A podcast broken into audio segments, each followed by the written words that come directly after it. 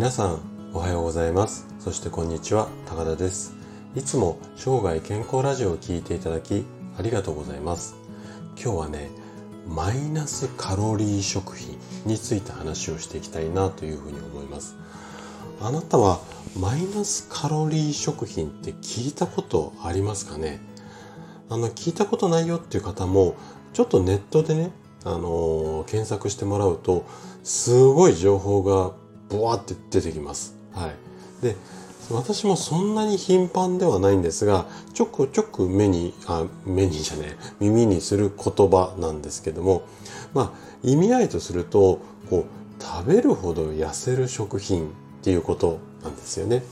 で、この話って本当なのかなっていうことについて今日は、えーと、考えてみたいなというふうに思います。で、えーと今日のテーマとするとマイナスカロリー食品とは本当かこんなお題で、えっと、まあ、セロリとかがそうなんですけど、セロリとかそういうこうマイナスカロリーって言われる食品を意識して食べてますよっていうあなたに向けてお話をしていきたいなというふうに思います。で前半は消化に使うカロリーの方が大きいのっていう話と、あと後半は科学的なエビデンスはありませんよまあ、こんな話をしていきます。で、今日もできるだけ専門用語を使わずに分かりやすく話をするつもりなんですけども、もし疑問、質問などありましたらお気軽にコメントいただければというふうに思います。じゃあね、早速本題の方に入っていきましょう。で、マイナスカロリー食品っていうのは食べれば食べるほど痩せる食品っていうような、まあ、歌い文句っていうか触れ込みなんですよ。で、こう、まあ、ちょっとこう、なんとも信じがたい話なんですけども、その根拠となる考え方、うん、なんで食べれば食べるほど痩せちゃうのかっていう、まあ、考え方なんですけども、それは食品が持っているそのもののカロリーよりも消化に使うカロリー、こちらの方が大きいので食べると痩せますよっていう内容なんですよ。でね、思わずなるほどってこう言いそうな理屈なんですけれども、まあ、どうでしょうかねっていうところと、あとね、このマイナスカロリー食品ってどんなものが、うんと、そういった該当するのかっていうので、まあ、4つほど、うんと、代表的なものがあるんですけど、例えばセロリ、あとはブロッコリー、うん、それ以外にはきゅうりとかあとは唐辛子ですねで例えばなんですけど考え方としてセロリっていうのは例えばこうセロリそのものが10キロカロリーあったとするじゃないですか。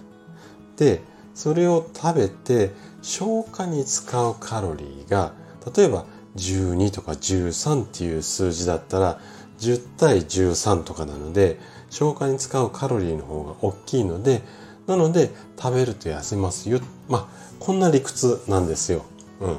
で、うん、計算上っていうかまあそんな感じかなと思えなくもないんですけども。でねそのこうネット上の話によるとまあこれだけ食べてるわけじゃなくて栄養のバランスを考え考えつつ適度にこの辺りをうまくこう織り交ぜながら食べるとダイエット効果がありますよっていうまあ歌い文句なんですよ。じゃあねこれが科学的にイエスかノーかこの辺りをねちょっと後半深掘りをしていきたいなというふうに思います。でね私もちょっと気になったのでいろんなこう医学的な文献っていうのを片っ端からちょっと調べてみました。で調べた結果これまで過去にですねマイナスカロリー食品に関する医学的なエビデンス、まあ、効果があるっていうような話ですよね。この辺りは見つかりませんでした。はい。で私が見つけ方が悪かったのかもしれないんですけども基本的にはまあないと思っていただいて正解だと思うんですよね。でねあのー、いろいろこう文献っていうか研究データ調べていく中でこんな論文も見つけたんですね。1997年ちょっと古い論文なんですけれどもテーマとするとさまざまな食品を消化吸収するのにまあ、どれだけのカロリーが使われるか、まあ、こんなテーマの研究の論文なんですね。で、まあ、細かいことはちょっと置いといたとしてもこの論文の結論とするとその食品が持つ総カロリーここの3%から30%の中に消化するカロリーっていうのが全て収まっていますよというものだったんですよね。なので、まあ、いずれにしてもね、食べるだけで痩せるっていうのは、まあ、ちょっとそう、うまい話はないかなっていうふうに思うので、うん、まあ、